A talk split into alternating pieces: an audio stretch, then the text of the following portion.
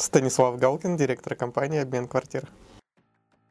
Кто такой риэлтор и какие у него функции? Риэлтор — это специалист, который занимается операциями с недвижимостью. Ну, то есть он помогает продать квартиру, ну или любой другой объект недвижимости, либо купить этот объект недвижимости. То есть основной его функционал связан с продажей или с покупкой объекта недвижимости. А, дополнительно понятно, что ну, там, вопросы касаемые переговоров, э, вопросы касательно там, рекламных размещений, вот они входят в в полный функционал риэлтора, но при этом основная функция это помощь в продаже либо в покупке недвижимости. По каким критериям стоит выбирать риэлтора? Ну, основной критерий это профессионализм. Э, на что обращать внимание? На профессионализм. Здесь просто нюанс в том, что каким образом не специалисту понять, что перед ним специалист-риэлтор, да, то есть по, по каким критериям, по, по внешнему виду, по умению общаться, ну, очень сложно. Но э, если сравнивать с любой другой сферой, ну, я вот человек в медицине не, не сильно разбираюсь, и понять, что передо мной там квалифицированный врач, я, наверное, не смогу. То есть мне нужны какие-то дополнительные факторы, показывающие, что передо мной там вот врач-хирург. Ну, и, и желательно еще до того момента, как он меня начнет резать, ну потому что потом будет немножко поздно. Соответственно, с риэлторами аналогичная ситуация. Понять, что перед вами специалист, э, профессионал, без, э, без каких-то сопутствующих факторов достаточно сложно.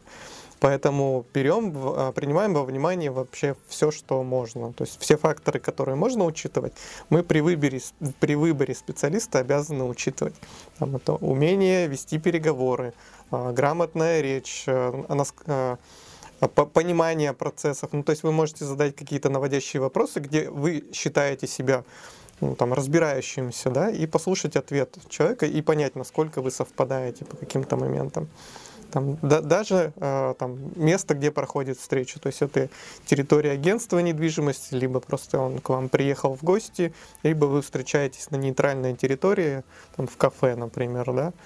А, вот все, все вот эти факторы, они должны учитываться при, при выборе. И тогда уже вы, сформировав собственное мнение, вы уже там и, или продолжаете работать со специалистом, либо ищете себе нового. Могут ли отзывы помочь в выборе риэлтора? Отзывы, которые поступили от людей, которым вы доверяете, ну, это там знакомые родственники, либо а, знакомые знакомых, а, да, да, несомненно. А, понятно, что это будет не не, не, не в чистом виде отзыв, потому что ну, люди по-разному, у них разные требования, они по-разному воспринимают других людей. Ну, то есть это не, не, не, не стопроцентная достоверная информация, но это тот фактор, который да, важный. При этом отзывы в интернете нужно учитывать, важно учитывать, но принимать их на веру я бы не стал. Потому что ну, там касательно а вообще, в принципе, агентской деятельности. Я, например, знаю там много агентств, ну немного, а, что врать-то. Некоторые агентства, я знаю, что очень плохо работают, прям очень плохо, и отзывы очень плохие, но в интернете нет плохих отзывов. А, профессиональные участники рынка научились работать с отзывами в интернете, и там, ну и как, как наверное, и все. А, соответственно, вот прямо с э, достоверную информацию оттуда получить сложно. Но общую картину представить, ну то есть если отзывы в принципе есть, то уже хорошо. А есть ли разница при выборе риэлтора, с каким сегментом рынка он работает? В подавляющем большинстве случаев риэлторы, они уни- универсалы. И если у вас запрос на какую-то обычную операцию, ну просто продать квартиру или купить квартиру или обменять квартиру, то там 99% риэлторов вам подойдет а, в этом случае. Если у вас какой-то узкоспециализированный запрос, ну, к примеру, продать супердорогую квартиру, возьмется практически любой риэлтор, ну, потому что там комиссия хорошая, да, грех отказываться, но справиться с такой задачей может далеко не все. Если у вас обычный запрос, вы там сможете обратиться практически к любому риэлтору. Если он какой-то специфический, ну лучше поискать э, специализированного риэлтора.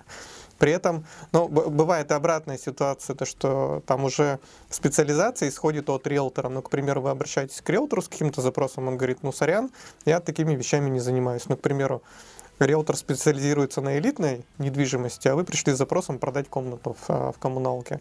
Ну, он вам просто вежливо откажет или посоветует, порекомендует, кому можно обратиться. От каких риэлторов стоит бежать, как от огня? От риэлторов, которые работают сами по себе, при этом работают в черную. Но не, может человек сегодня понять, что он риэлтор, и начать совершать сделки с недвижимостью. Для начала ему нужно как-то легализоваться. Ну, то есть он должен либо открыть э, общество с ограниченной ответственностью, либо стать индивидуальным предпринимателем.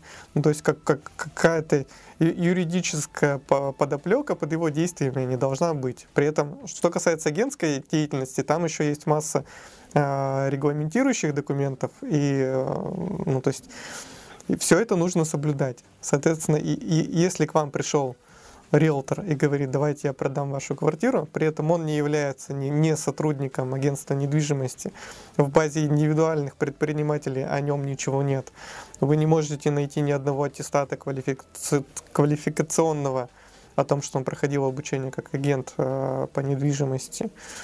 Ну, наверное, с таким человеком не, не стоит связывать свою дальнейшую жизнь выбрать там, более квалифицированного специалиста. Если вам не нравится, вот по-человечески не нравится человек, который сидит напротив вас и который предлагает вам заключить договор на оказание риэлторских услуг, наверное, не стоит этого делать, потому что вам с этим человеком а, какое-то время, иногда очень длительное, да, там до года бывает сделка идет, придется тесно общаться.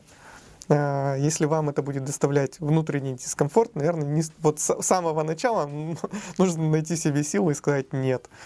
А, если вы понимаете, что человек по, каким-то признакам, там, я не знаю, не, не, не чистоплотен в своих действиях каких-то, вы напрямую это понять не сможете, но вот есть у вас подозрение, но тоже, наверное, не стоит.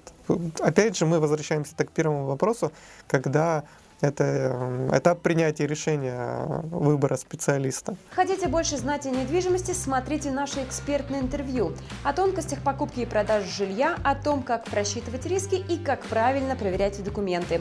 Мы расскажем о недвижимости от и до и даже больше. Подписывайтесь на наш канал.